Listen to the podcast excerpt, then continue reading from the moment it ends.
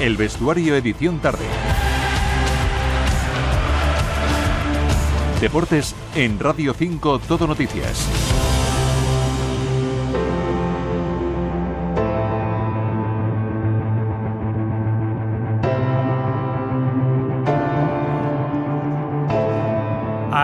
Las 6 y, 43, 6 y 46, hora menos en Canarias, actualizamos el deporte en Radio 5 desde ahora y hasta las 7, en la semana en la que sabremos si la selección femenina de fútbol levanta otro título en menos de un año y qué dos equipos se meten en la final de la Copa del Rey.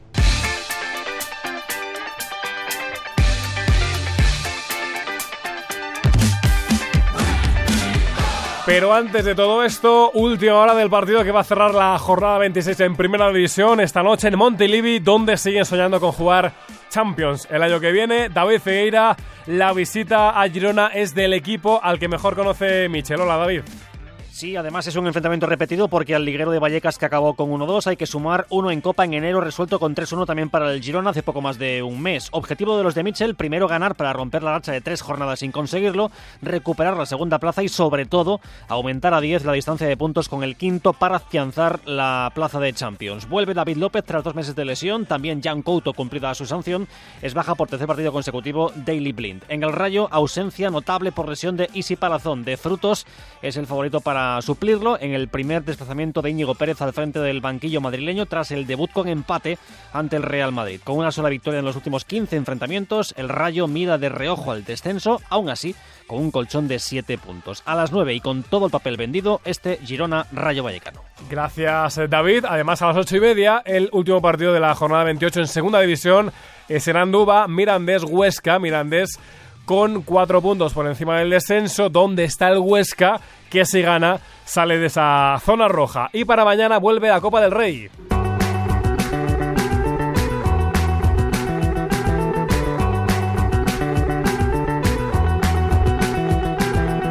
Con el partido del que saldrá el primer finalista, Real Sociedad Mallorca en Anoeta, tras el empate a cero de la ida, todo abierto. Última hora en clave Churiurden, Andoni Pinedo. Mañana imaginamos fiesta grande en San Sebastián, Andoni. Hola, buenas. Pues sí, día histórico mañana en Donosti porque hay muchísimo en juego. ¿eh? De momento la presencia en una final, la posibilidad de lograr un título, de clasificarse para la Europa League y de jugar la Supercopa la próxima temporada. Y Manol ha recibido además hoy una gran noticia porque Mikel Oyarzábal ha podido entrenar con el grupo. El capitán ha entrado en la convocatoria, aunque todo apunta que no está para ser titular. Barrene, por su parte, no estará y se une a la lista de bajas que completan Carlos Fernández Obrezola y Allen. El empate a cero de la ida deja todo muy abierto. Nadie se confía, sobre todo teniendo en cuenta que la Real lleva sin ganar en casa desde el 26 de noviembre y está claro que no atraviesa su mejor momento. Y En estos momentos el equipo llega con unas ganas y con una ilusión tremenda, motivadísimos, sabiendo que nos jugamos eh, el pase a la final ante nuestra afición. Entonces no existe todo lo que, todo lo que ha pasado últimamente, porque también eh, si solo te vas a quedar con los últimos cuatro o cinco partidos, pues igual, pues bueno, eh, no, llega, no, no llegas tan bien, ¿no? pero si te quedas con lo que ha hecho durante toda la temporada o en fases determinadas de Champions, pues dices, ¡buah! Eh, los vamos a pasar por encima. Anoeta no va a fallar, se espera una de las mejores entradas de su historia. Habrá mosaico y recibimiento al autobús del equipo dos horas antes del comienzo del partido, a las nueve y media de la noche, con frío y lluvia previstos y arbitraje desde el Cerro Grande. Gracias, Andoni. Y en la isla, Chisco Díaz, ¿cómo lo viven en Mallorca y con qué última hora? El Mallorca viaja en estos momentos hacia San Sebastián, donde mañana confía en conseguir el billete para la que sería su cuarta final de la Copa del Rey. La principal novedad será la inclusión, probablemente en el once inicial, del capitán Antonio Raillo, que se perdió la ida tras haber sido expulsado en cuartos de final ante el Girona. La única baja para Javier Aguirre es la de Pablo Mafeo, que sigue lesionado. Un Javier Aguirre que tiene muy claro que es lo mejor de la Real Sociedad. Lo mejor de la Real, sigo insistiendo, es Imanol Alguacil, lo mejor, con todo respeto para el juez. El Mallorca se ha encontrado esta tarde antes de partir hacia el aeropuerto de Son San Joan con decenas de aficionados que han acudido hacia el estadio de Sonmos para despedirle y desearle buena suerte para mañana. Gracias, Chisco. Y el jueves en la Catedral, Atleti Bilbao, Atlético de Madrid. Eh, entrenando a esta hora el equipo del Cholo Simeone, donde está Javier de Diego. Javi, hay un nombre propio por encima de todos del que estar pendiente, que es Antoine Griezmann. Eh, ¿Ha entrenado o está entrenando con el equipo? Hola, Javi, ¿qué tal? Hola, ¿qué tal? Muy buenas tardes desde la ciudad deportiva de Majadahonda. No, el francés sigue su recuperación al margen del grupo, trabajando con los fisios. Sí que se está esforzando, pero para ser eh, muy claro, lo tiene en chino para estar el jueves en la catedral. Lo va a intentar hasta el último momento, pero no está con el grupo, ni siquiera ha pisado césped, por lo menos en los 15 minutos que nos han dejado estar eh, presenciando eh, el ejercicio que estaban realizando. Así que de momento Griezmann sigue al margen, tampoco está Griezmann, tampoco está Lemaria Espilicueta, los cuatro lesionados.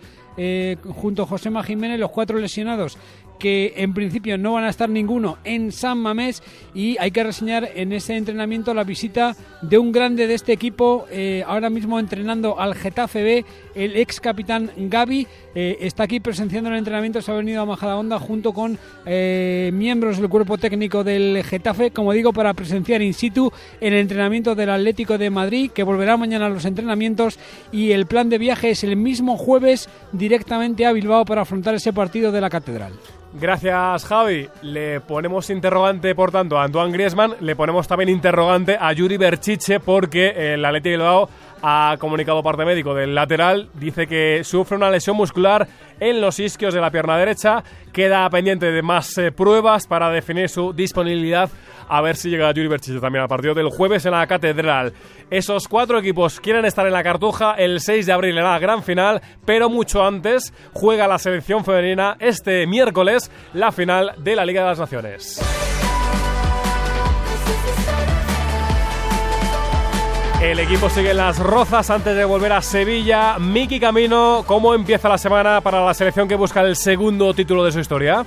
Pues con las mismas dudas con las que empezó esta convocatoria, Fer, porque Alexia Putellas y Tera Belleira ya se están entrenando con normalidad junto al resto de sus compañeras, pero ninguna de las dos tiene aún el alta médica. Veremos cuáles son los planes de Monse Tomé y cuáles son los dos descartes de la seleccionadora para la final contra Francia. Esta mañana, último entrenamiento en esta ciudad del fútbol de las Rozas y después hemos podido escuchar a una Badge, la MVP de la semifinal donde España consiguió clasificarse para los Juegos Olímpicos de París. Acabamos de conseguir la clasificación y ahora mismo ya estamos pensando en poder ganar el título. El fútbol pasa muy rápido y ya tienes que estar enfocada en el siguiente objetivo, entonces yo creo que eso sobre todo es lo que nos hace estar con los pies en la tierra. Mañana las campeonas del mundo pondrán rumbo a Sevilla para entrenarse por última vez en la Cartuja. Gracias Miki y dentro de unas semanas es posible que veamos algunas levantando uno de los premios más prestigiosos del mundo del deporte, los premios Laureus, que van a entregarse en Madrid este año. Daniel Ampuero. ¿Qué tal? Buenas tardes. Tres nominaciones para las jugadoras de la selección absoluta femenina de fútbol, campeona del mundo el pasado verano. Primero como mejor conjunto, después Aitana Bonmatí como mejor deportista del año pasado por todo lo conseguido, balón de oro y FIFA World Player.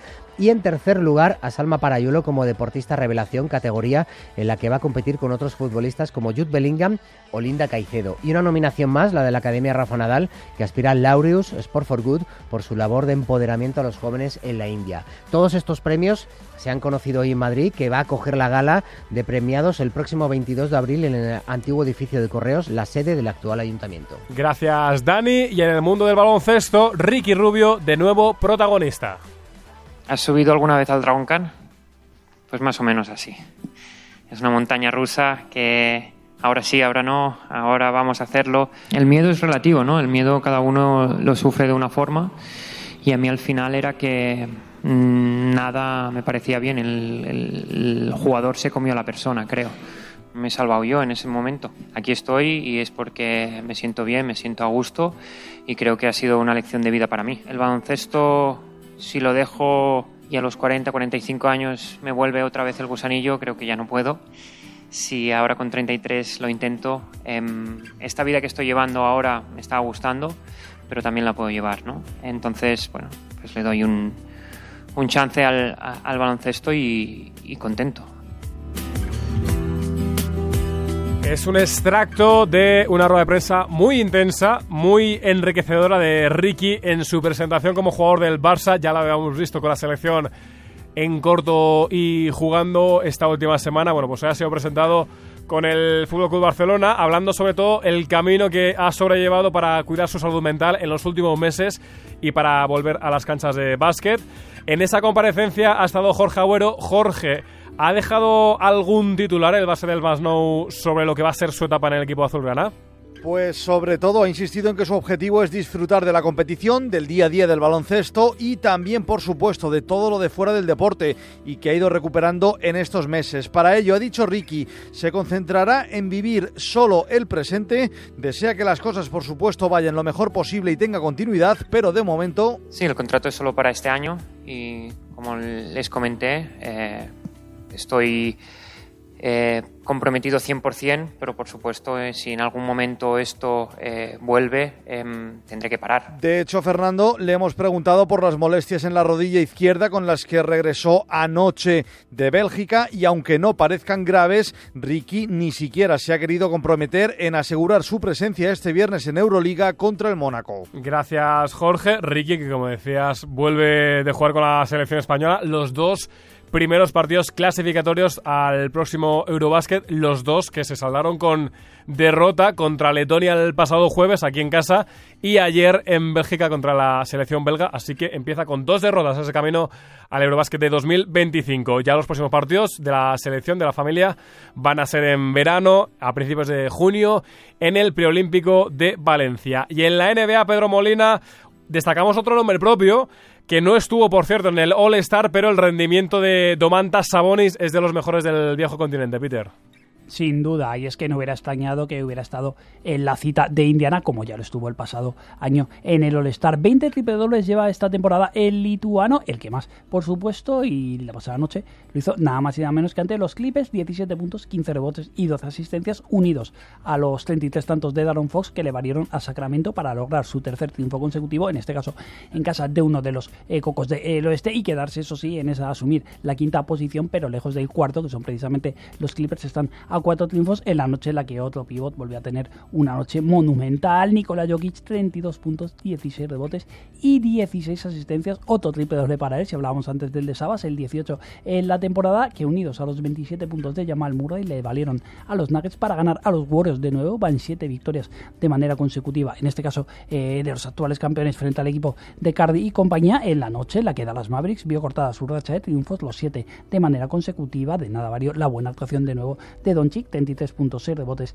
y 6 asistencias porque Indiana, de la mano de Halliburton y de Miles Turner, se llevó el triunfo. Gracias, Pedro. Y terminamos con otro apunte en tenis. Hoy solo juega un eh, tenista español. Eh, todos los torneos que tenemos abiertos para esta semana solo juega, y hasta ahora lo hace Pedro Martínez, ante el italiano Pásaro en Santiago, en el ATP de Chile. De momento, primer set, 4-3, gana el italiano. Terminamos.